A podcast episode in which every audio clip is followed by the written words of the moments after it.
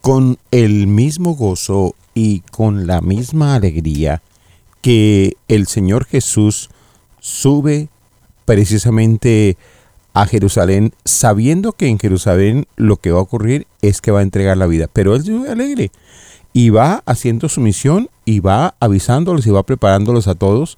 Tremenda responsabilidad, ¿no? Preparar uno a la familia para decirle, mira, me voy a morir y muero para que ustedes tengan vida. Un poco difícil parece. Bueno, pues podrá parecerme a mí difícil porque soy un pinche humano que no tiene la percepción y cuidado que si sigo hablando me va a decir el Señor, lejos de mí, Satanás. Empezamos en el nombre del Padre, del Hijo y del Espíritu Santo. Amén y amén. Y esta mañana, pues miren, tenemos penas tan tremendas, penas tan grandes.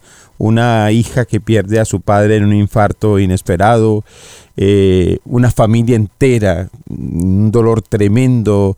Eh, acaban de sacar una niña de un año de allá los escombros.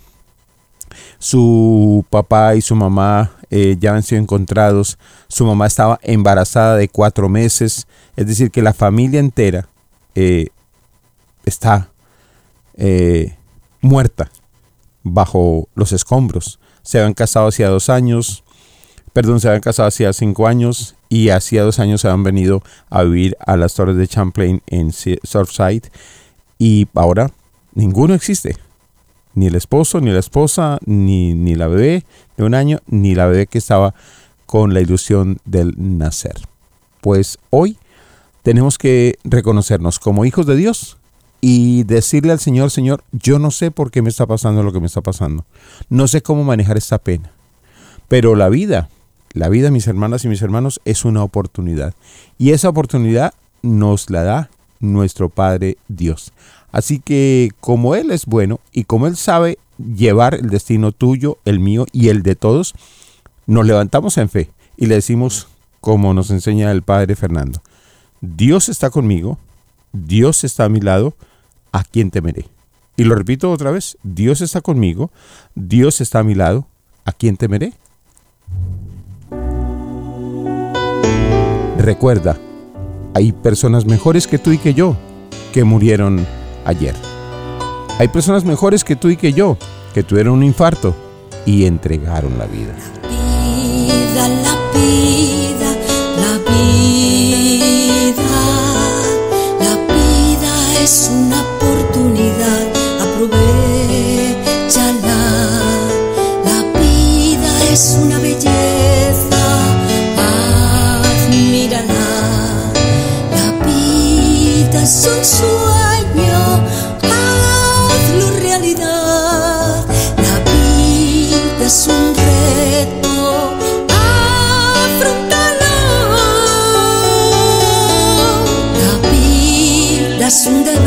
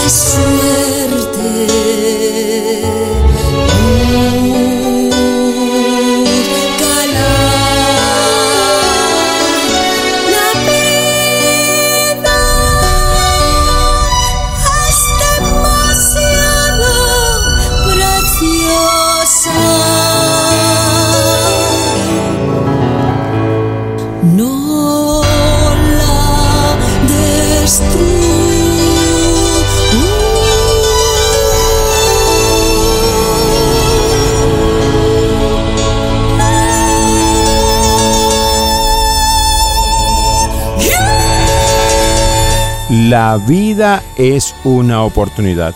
Oh Dios, que por medio de la humillación de tu Hijo levantaste a la humanidad caída. Hoy te estamos pidiendo que nos concedas esa verdadera alegría para todos aquellos que hemos sido librados, para todos aquellos que hemos sido liberados con adelanto de la esclavitud del pecado. Porque hoy, mis hermanas y mis hermanos, tenemos que recordar algo bien, bien importante. El Señor sigue llamando a sus apóstoles. El Señor sigue llamando a esos otros 72. El Señor sigue pescando.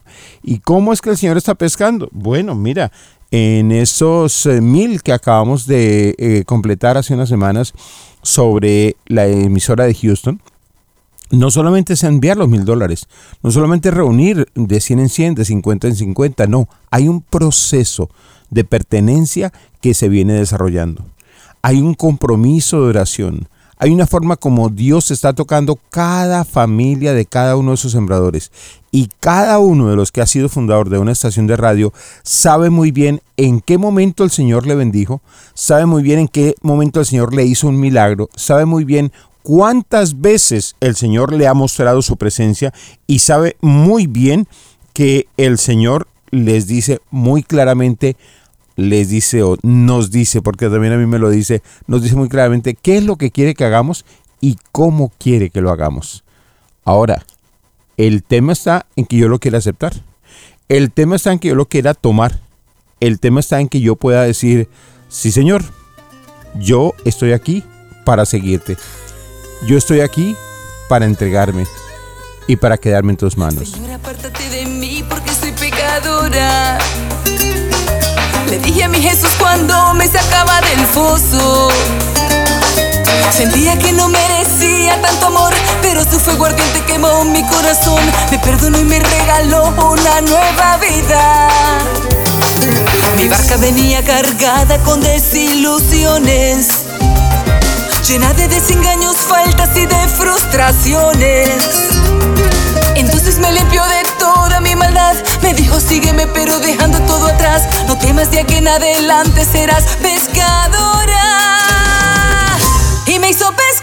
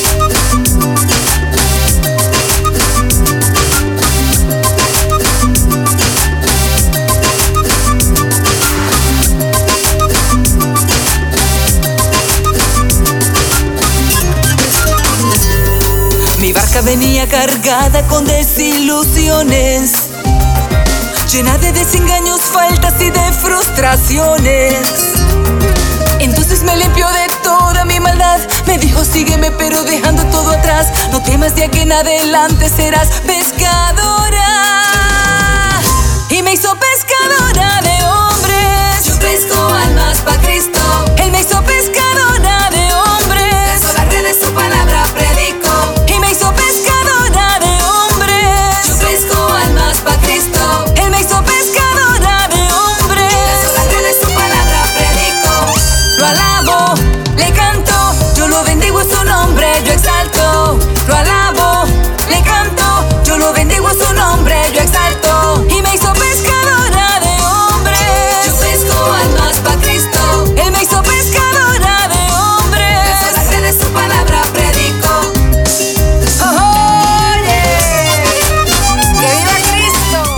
que viva Cristo y ahí tenemos a esas pescadoras que todos los días están echando las redes y que tienen un trabajo muy intenso.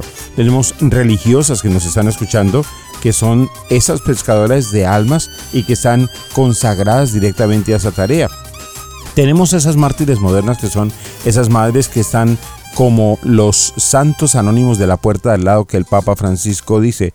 Y tenemos una gran cantidad, extraordinaria cantidad de varones que como padres, que como abuelos, que como hijos, que como hermanos, que como sacerdotes, que como obispos, que como consagrados, pues están también diciendo, Jesús está vivo.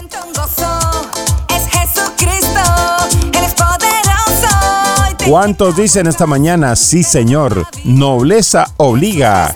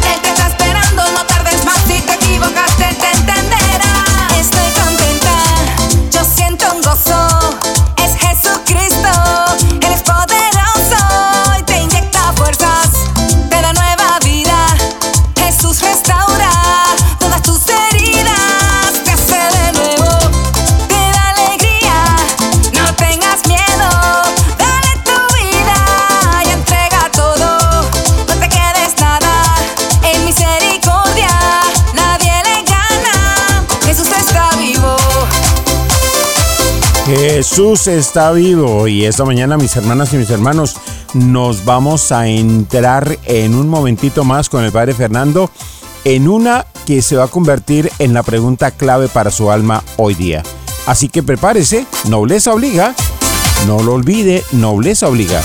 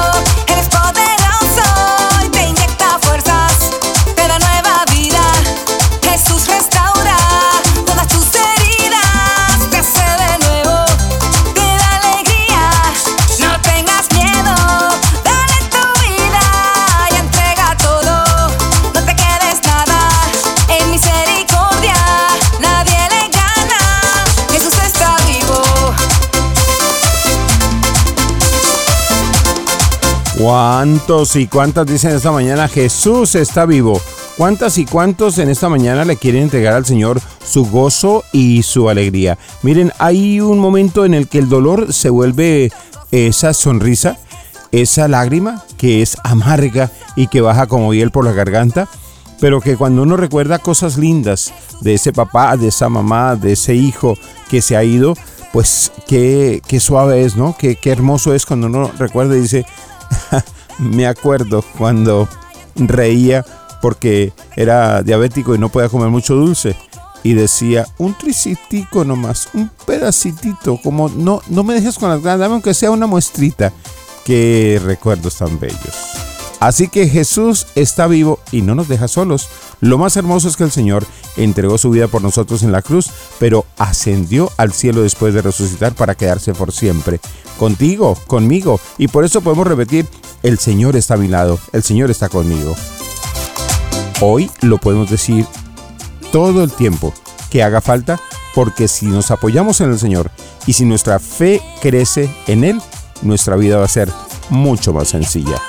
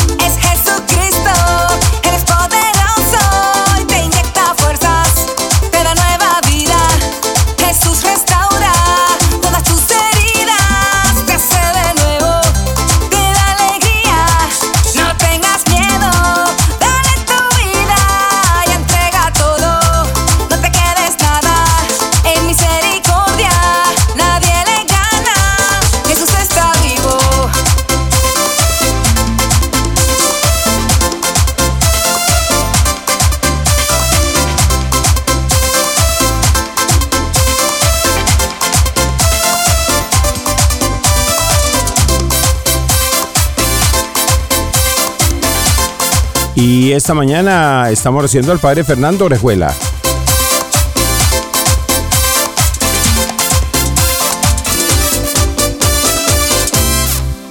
Pues sí, ya tenemos el contacto con el padre Fernando Orejuela en la parroquia de San Bonifacio. El padre Fernando es de los padres de la Inmaculada Concepción. Y pues lo recibimos eh, pidiéndole que nos acompañe con la oración y el modo de recibir eh, esta jornada con todos los oyentes de estas 18 estaciones de la Radio Católica El Sembrador. Padre Fernando, muchas gracias por aceptar nuestra invitación. Gracias Gonzalo, Dios te bendiga y saludamos a todos con mucho cariño en esta nueva semana. Y a todos Dios los bendiga, los llene de su amor, ilumine sus días y les conceda la gracia precisamente de, entrar en contacto con Él eh, desde que amanecen, desde que abren sus ojos, desde que perciben el día, que tengan en su corazón la bendición, el bendecir a Dios, el confiar en Él el ponerse en sus manos, el sentir cada vez más esa presencia amorosa que los acompaña, que los guía, que los fortalece, que los ilumina. Fíenle a Él todas las inquietudes, los que tengan que decidir hoy, esas grandes realidades del día, esos proyectos, esos sueños, esos deseos. Pídanle, bendigan todo. Y desde esa percepción confíen que Dios actuará en ustedes y con ustedes y que Dios los va a acompañar, como dicen, y me encanta como dicen los conductores, Jesús es mi copiloto. Confía plenamente en eso y piensa que Él nunca te deja solo, siempre te acompaña y siempre secunda todas tus mociones. Ese buen Dios que te acompaña, pues te dé fortaleza, te dé alegría, te dé certeza, confianza y esperanza. Así que levanta la cara hoy, levanta tu ser, levanta tu ánimo, tu espíritu y di en tu corazón, Dios está conmigo, Dios está conmigo. Él me acompaña, Él me cuida, Él me protege. Y con esa confianza, sal a asumir este día eh, de una manera muy especial, dándote la bendición en el nombre del Padre y del Hijo y del Espíritu Santo. Amén.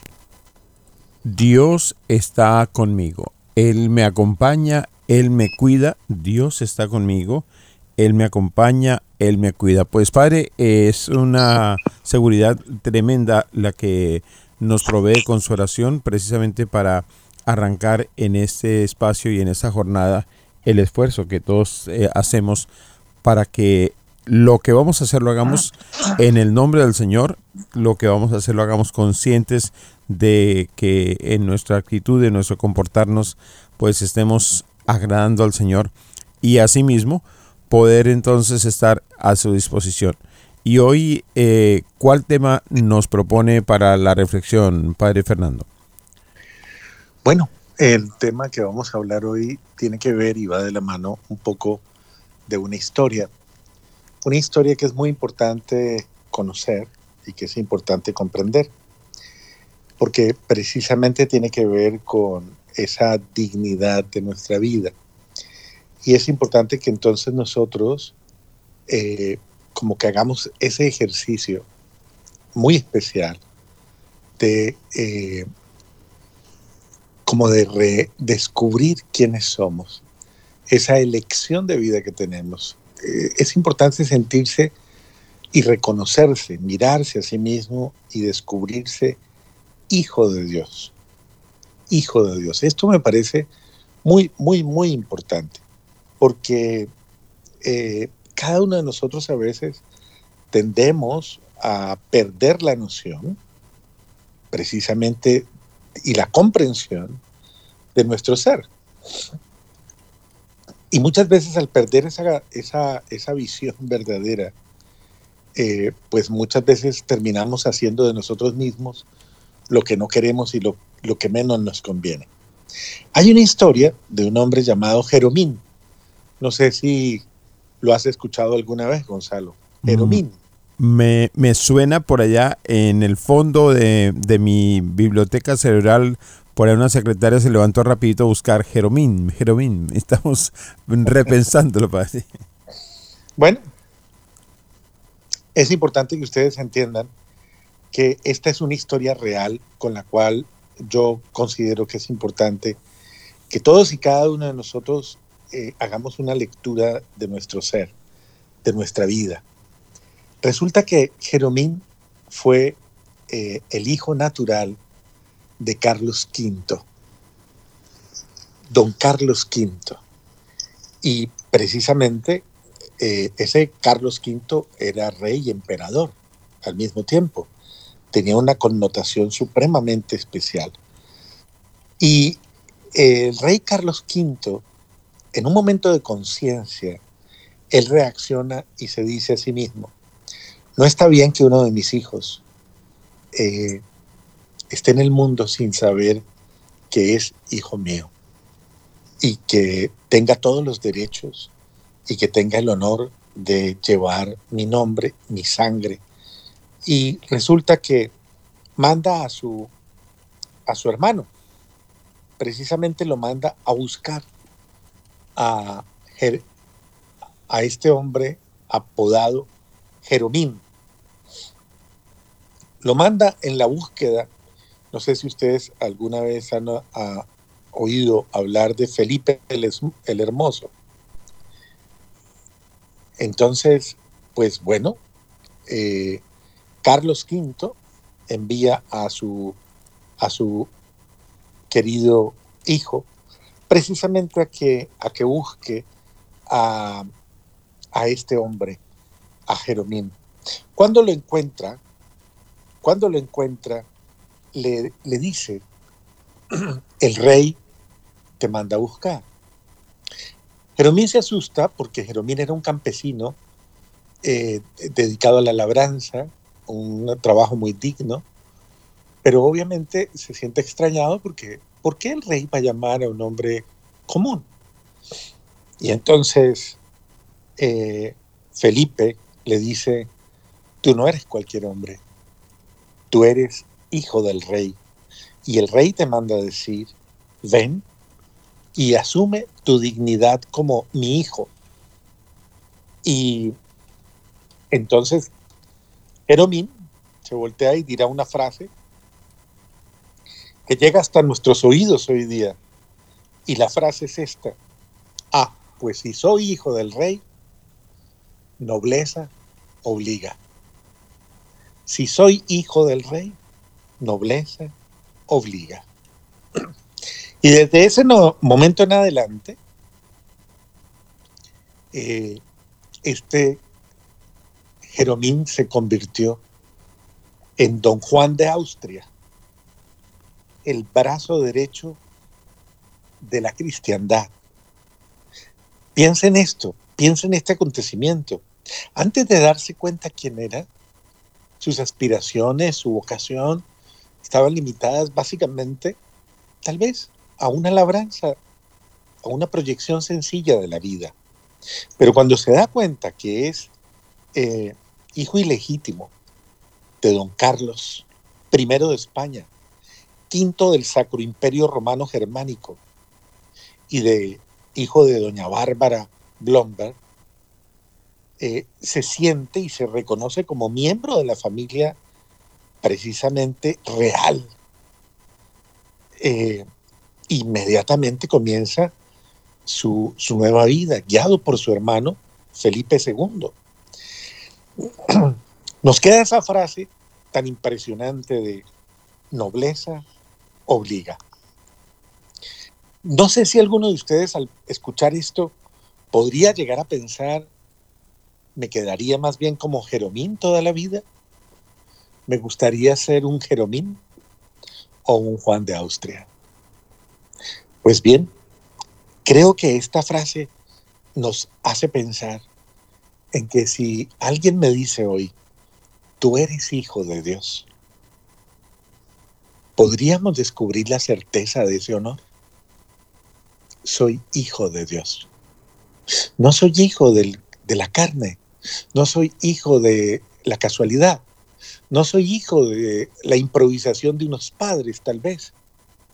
Soy hijo amado, soñado, deseado, querido por Dios. Ante todo, soy hijo de Dios. Y esto es importante que tú lo digas. Di, yo no soy Jeromén, soy un hijo de Dios. Y nobleza obliga. Es un gran honor que llevamos cada uno de nosotros. Está en nuestra sangre, está en nuestro ser, está en nuestra alma, está en, nuestra, en todas las dimensiones de nuestro ser. Y estamos llamados al cielo. La patria es el cielo. Y nuestro Padre es el dueño de todo. Esto lo descubrió San Francisco de Asís. Y por eso en un momento en que tuvo un conflicto con su padre, su padre Pedro Bernardone, Francisco de Asís le dejó muy claro a Pedro Bernardone, ya no soy hijo de tu sangre, no soy hijo de tu carne, yo soy hijo del Espíritu. Yo he nacido en una nueva paternidad y mi Padre es Dios. No quiero con esto alentar a los que tienen problemas de relación con sus papás a que, a que incrementen este tipo de problemas. No, no, no. Sino a que verdaderamente eh, reconozcan que esa paternidad divina le da altura, le da otro estatus, le da otra realidad, le da otra proyección de vida. Cuando uno se descubre hijo de Dios, comprende que ese papito o esa mamita temporal, eh, biológicos, han sido verdaderamente un instrumento de la vida, un instrumento de Dios. Pero lo que, eh, eh, lo que Dios te ha dado es el milagro de la vida. Lo que tú hagas de la vida es el regalo que tú le haces a Dios. Entonces, Dios espera que tú llegues con las manos llenas, llenas de bendiciones, llenas de gracias, llenas de alegría, llenas de esperanza. Dios espera que tú regreses a Él no con el corazón vacío, sino con el corazón lleno de gratitud y lleno, lleno de esa grata bendición con la cual le dices a ese buen Dios, yo soy tu hijo, Padre, me reconozco como tu hijo, tengo tus sentimientos, tengo tus pensamientos, tengo tu manera de ser, tu manera de obrar. Por eso asumo en mí las virtudes y las actitudes de, de ser tu hijo. Y por eso quiero sentir como tu hijo, vivir como tu hijo, amar como tu hijo, proceder como tu hijo. Eh, porque nobleza obliga, papá. Nobleza obliga. Yo soy de clase, yo soy de estirpe, yo soy de tu propia casta. Y en este sentido, mi vida está llamada precisamente a, revelar esa dignidad eh, con la que tú engrandeces mi alma y engrandeces mi vida. Y por eso podríamos decir con la Santísima Virgen María, proclama mi alma la grandeza del Señor y se alegra mi espíritu en Dios mi Salvador, porque ha mirado la humillación de su esclava. Entonces, eh, porque el poderoso ha hecho obras grandes por mí. Y esta es la experiencia que debemos tener. Dios me ha elegido. Y Dios me ha dedicado, me ha dado la vida y me ha dado la capacidad de elegir en la vida y de llegar a un nivel superior. Yo debo pensar qué quiero hacer con mi vida, qué estoy haciendo con mi vida, en qué me estoy convirtiendo. Recuerden al hijo pródigo que incluso tuvo ese momento de conciencia y entrando dentro de sí, ese, ese hijo pródigo, entrando dentro de sí, se preguntó y dijo, ¿qué estoy haciendo? Si en la casa de mi papá muchos, muchos, muchos empleados viven como reyes. Y yo como hijo de mi padre vivo como por diosero. Y dice de una manera muy hermosa el evangelista, y entrando dentro de sí reflexionó, interiorizó. En ese sentido es importante que tú tengas en cuenta una cosa. En Dios nada se repite. Todo en Él es nuevo y novedoso. Por eso cada persona es una y única e irreemplazable. Porque Dios no crea por clonación a ninguna persona. Él la ha llamado a ser imagen y semejanza suya única y eterna. Así que tú eres único, piénsalo. Soy único, única. Y el lugar que tú ocupas en la creación, nadie lo va a poder ocupar nunca, nadie te va a reemplazar. Esa frase que dices, eres irreemplazable, eso es verdad nadie te puede reemplazar. En el sentido de que alguien podrá hacer lo que tú no hiciste, pero nadie podrá ser quien tú debiste ser. Consciente de la trascendencia y de los propósitos de Dios al crearte a su imagen y semejanza, regocíjate pensando nobleza obliga. Además que lo primordial en ti no es simplemente el fruto de esa nobleza, eh, de ser rey simplemente bajo la soberanía de un honor que pasa, sino del rey de reyes, del señor de señores, hermano de Jesucristo y heredero del reino de los cielos. Acepta este honor que Dios te da en este día, en esta mañana, y con humildad y con prudencia agradecelo, dile, Señor, amén, soy tu hijo, amén. Soy de tu casta, soy de tu estirpe. Nobleza obliga. Entonces no me voy a volver a comportar vulgarmente, no me voy a vol- volver a comportar eh, visceralmente. De ahora en adelante haré las cosas como el Señor que soy, como la señora que soy, hijo de Dios. Y no voy a caminar en la sombra, sino a la luz, porque soy hijo de la luz. Y voy a caminar con alegría, porque soy feliz, hijo de mi padre, hijo de mi madre, de la misma casta y condición. Y no malgastes tu vida, aprovechala. Aprovechate del don de Dios que tienes. Además que eres movido todos los días por la gracia de Dios.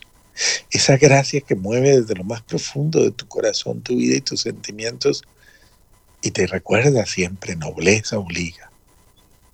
Si eres hijo de Dios, no te mientas, no mientas. Este ser hijo de Dios es un programa de incalculables proyecciones. Toma conciencia de esta realidad. Y si tienes la humildad de ser humilde, eso te bastará para ser testigo de una vida verdadera. Porque tú serás un testimonio para muchos. Cuando la gente te llama y te pregunta, ¿qué tienes tú? ¿Qué hay en ti? Tú dirás, es que soy un hijo amado de Dios. Una hija bendecida por Dios. Y en este sentido todo el mundo conocerá y comprenderá que hay razones para redescubrirse, releerse y reencontrarse consigo mismo, como el hijo amado, como la hija amada, siendo lo que debemos ser. Piénsalo. Tú debes ser lo que debes ser, lo que Dios te ha llamado a ser. Dios te llamó a ser imagen suya. Te pensó, te amó, te creó para que fueras como los ángeles, mensajeros de su amor y de su misericordia.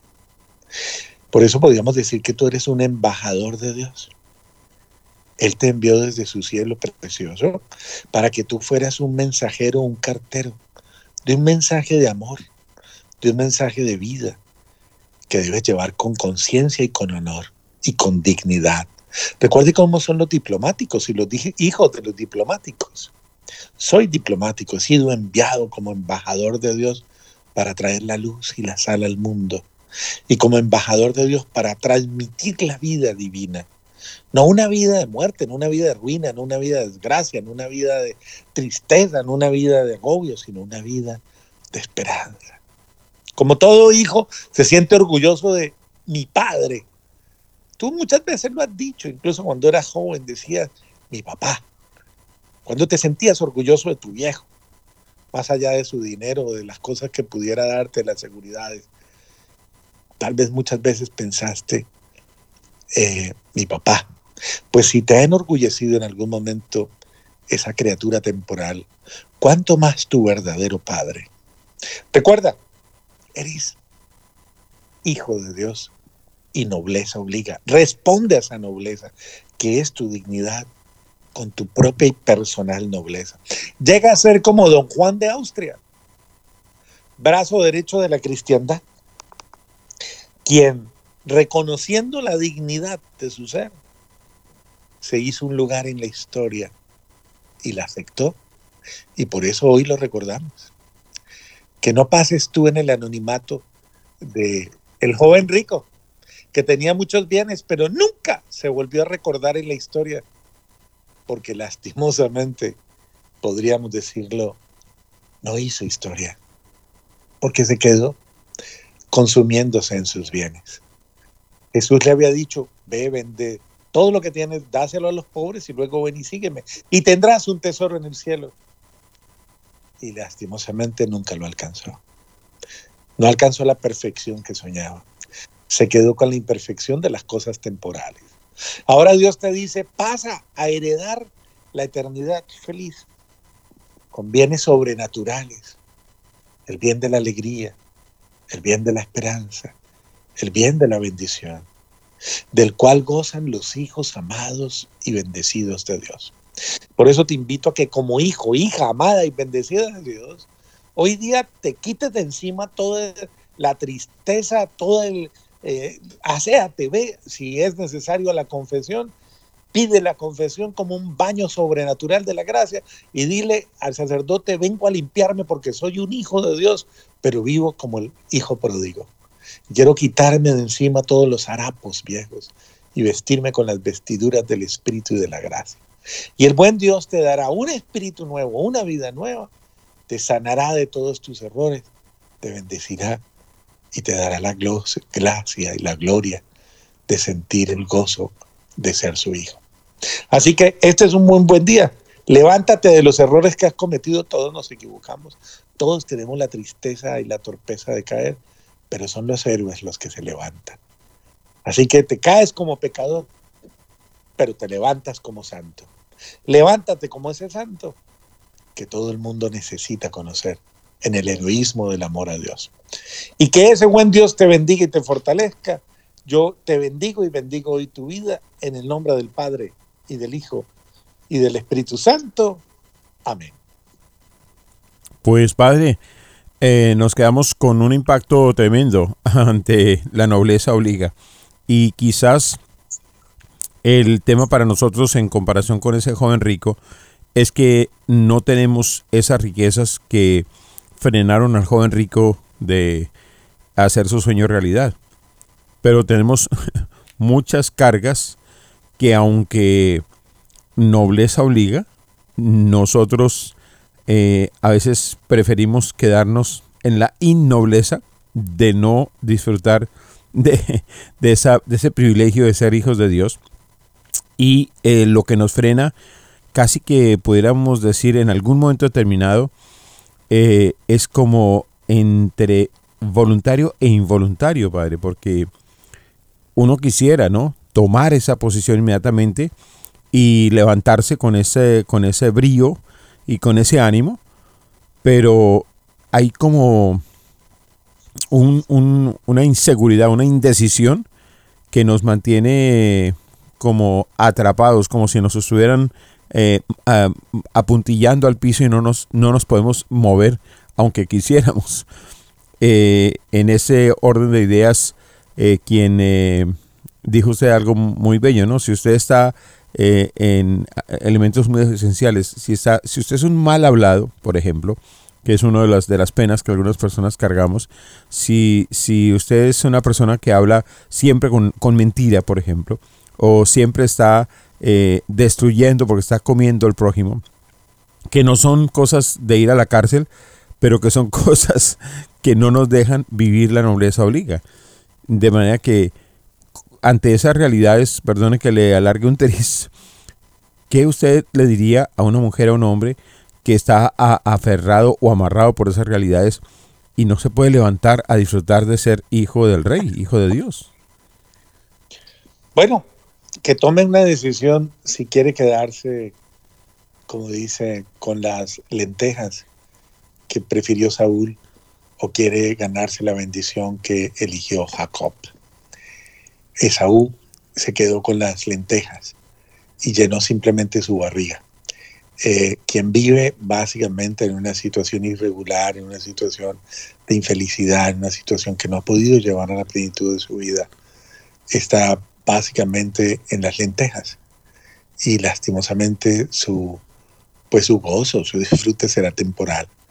Pero si usted tiene hambre y sed de gozos eternos, de bendiciones eternas, pues vale la pena sacrificar lo otro. Y vale la pena dar un paso más arriba, subir de nivel, superar situaciones, eh, granjearse para sí mismo una gran bendición. Y creo que Dios nos llama a eso. Precisamente ese es el sentido de la conversión, ir de menos a más y cambiando, corrigiendo mis errores en la vida, cambiando mis malas eh, decisiones y llegando precisamente a esa certidumbre que el joven rico se perdió de estar en el camino correcto, en pos precisamente de aquel que me dará la vida eterna. Amén. Bueno, Padre, muchas gracias por estar con nosotros de nuevo esta semana y le deseamos eh, que el Señor le dé toda la gracia y bendición para su ministerio sacerdotal. Nos encontraremos entonces dentro de ocho días. Amén, Dios los bendiga y ya que les gusta googlear, entren y busquen la vida de Jerónimo, don Juan de Austria, para que se inspiren y puedan llegar a ser como él, eh, esos grandes representantes de Dios en la tierra.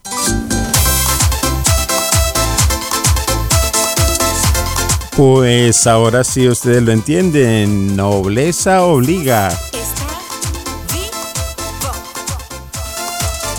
Pues ¿quién esta mañana se levanta con ese gozo y con esa decisión? Nobleza obliga. ¿Qué dices? ¿Te quedas como estás o prefieres estar con una nueva vida?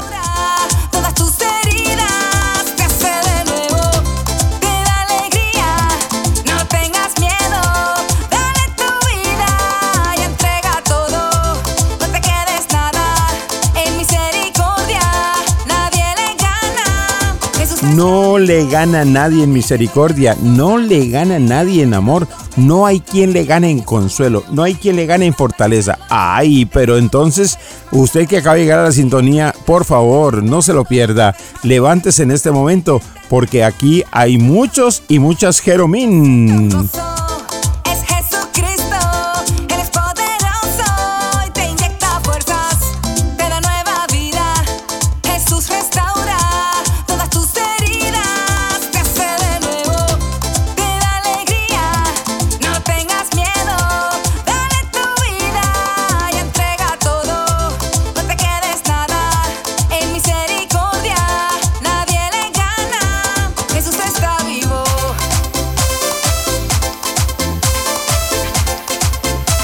Jesús está vivo y esta es nuestra gran alegría.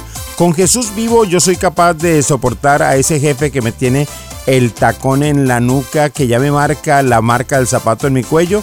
No me preocupa porque a él y a mí, pues Dios hace salir el sol sobre todos nosotros y Él es el que tiene el control. Yo sirvo para Dios y no me preocupa qué puede estar pasando con ese que me humilla, con esa que me trata mal, con ese que me da una patadita y me manda a un rincón de volada. No me preocupo porque el Señor está en control de todo. ¿Quién como Dios? Nadie como Dios. ¿Quién por encima de Dios? Nadie por encima de Dios.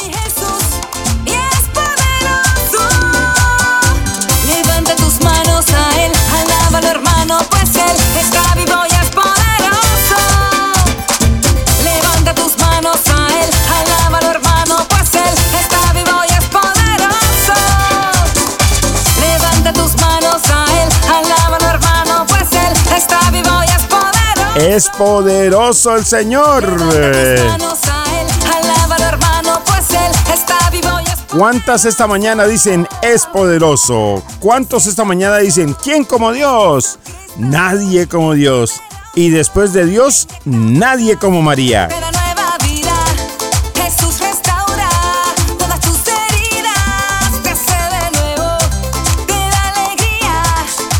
Pues mis hermanas y mis hermanos, nosotros afrontamos una enfermedad terminal. Fui a comprar unas medicinas y me dijeron, eso es un cáncer, señor. Híjole. Me quedé con el ojo abierto pensando, sí, es verdad, es un cáncer y yo no lo había reconocido. Pero no me interesa reconocerlo más, porque al que sí conozco es a Jesús y Él que nos dio la vida, Él es el mismo que nos va a dar la solución. Él nos va a llevar hasta donde Él quiera y nosotros no nos vamos a morir ni una hora antes ni una hora después. Moriremos justo cuando el Señor nos llame y nos diga, ven acá que te necesito para instalar estaciones en el cielo. Vamos entonces a prepararnos para recibir este que es con mucho un elemento fundamental del apostolado del sembrador. es lo que Noel nos enseña que a la vez nosotros enseñemos a todos, y es el encuentro con Jesucristo vivo por medio de su palabra. Así que mis hermanas y mis hermanos, lo que vamos a hacer ahora tiene mucho que ver con lo que Noel nos enseña constantemente y lo que hace Noel es levantar su mano derecha, apuntar su índice al cielo y decir, miren, a Él es al que tiene que seguir, con Él es con quien se tiene que encontrar. Él es el que hace todo posible. Todo lo que tenemos lo recibimos de Él y sin Él no se hace nada. ¿Quién es Él? El mismo Señor. Así que vamos a clamar al Espíritu Santo y vamos a pedir que en este momento la gracia de ese Espíritu Santo se derrame sobre cada una y cada uno de nosotros. Digamos, ven Espíritu Santo. Dilo otra vez, sí, ven Espíritu Santo. Ahora dilo con convencimiento, ven Espíritu Santo. Ahora llámalo como a un amigo, dilo con toda seguridad, ven Espíritu Santo. Ahora llámalo con la fraternidad y la confianza con que hablas con tu mejor amigo o tu mejor amiga. Dile, ven Espíritu Santo llena los corazones de tus fieles y enciende en ellos el fuego de tu amor. Clamamos al Espíritu Santo para que nos haga sabios, para que nos haga discernir, para que nos haga comprender. Espíritu Santo de esta palabra que hoy lee la Iglesia Católica en el universo entero, permite que lo que el Señor tiene separado para mí, de acuerdo a mi problema, de acuerdo a mi necesidad, de acuerdo a mi situación, de acuerdo a lo que estoy sufriendo, de acuerdo a lo que estoy buscando, de acuerdo a lo que estoy realizando. Permite, Señor, que esa realidad se convierta para mí en una respuesta auténtica por medio de este texto. El texto hoy está en San Mateo, en San Mateo capítulo 11 vamos a leer solamente el versículo 25, 26 y 27. Así de que calcule qué rápido se va a ir. Esfuércese por prestar atención. No se deje distraer. Acuérdese que el enemigo lo quiere a usted lejos, lejos de Dios. Pero usted ya está preparada, ya está preparado. Así de que, como son tan cortitos, súbale el volumen de su radio. Con quien está ahí en el carro, dígale: Aguántame un tantito que me va a hablar Dios y escucha su palabra. Recuerda el consejo del Papa Francisco. Pregúntate, ¿qué es lo que Dios me quiere decir con este texto? Voy a leerlo muy despacio ya que es cortico. En aquel tiempo, tomando Jesús la palabra, dijo, Yo te bendigo, Padre, Señor del cielo y de la tierra porque has ocultado estas cosas a sabios e inteligentes, y se las has revelado a pequeños. Sí, Padre, pues tal ha sido tu beneplácito. Todo me ha sido entregado por mi Padre. Y nadie conoce al Hijo sino el Padre ni al Padre le conoce nadie sino el Hijo. Y aquel a quien el Hijo se lo quiera revelar. Palabra de Dios.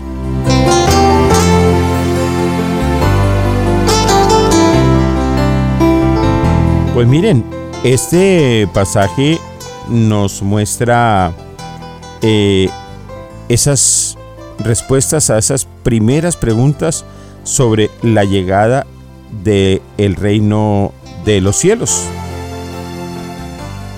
Nos plantea interrogantes sobre ese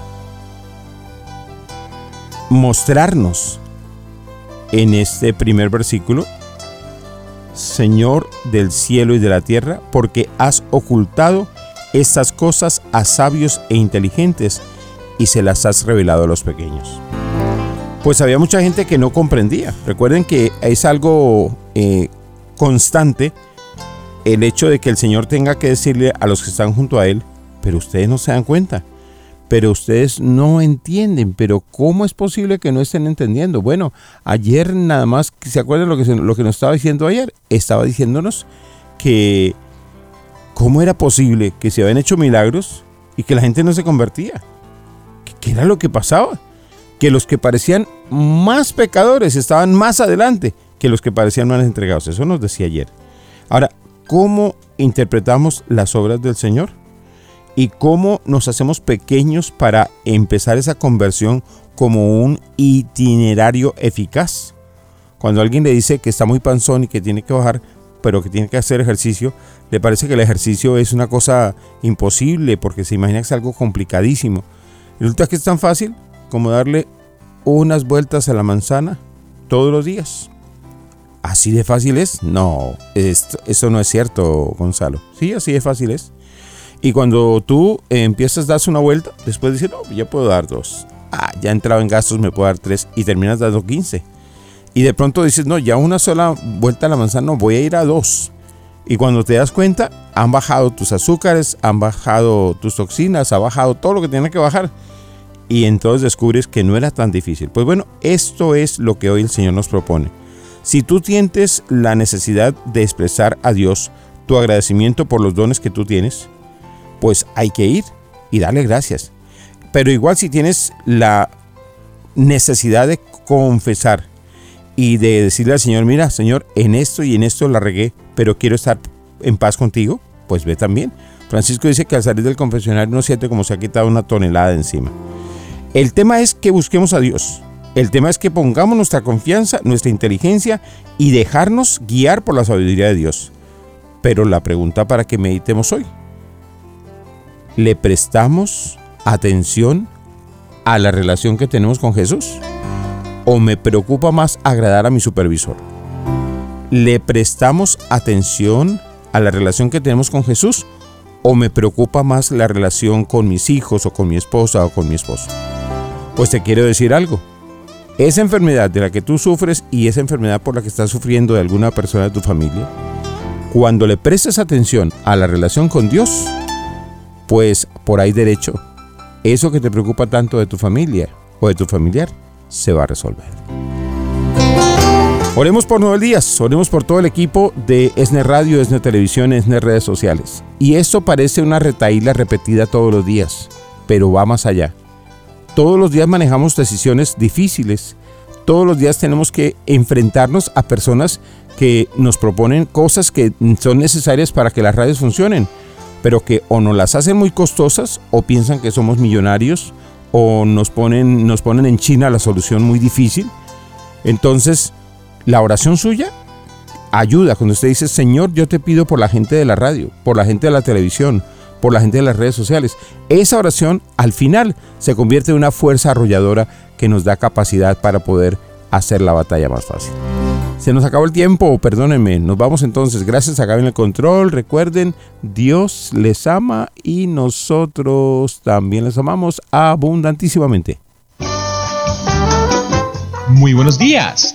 Esto es Despertándose con el Sembrador. Santo Rosario. Reflexiones. Noticias. Música. Hora exacta. Despertándose con el Sembrador.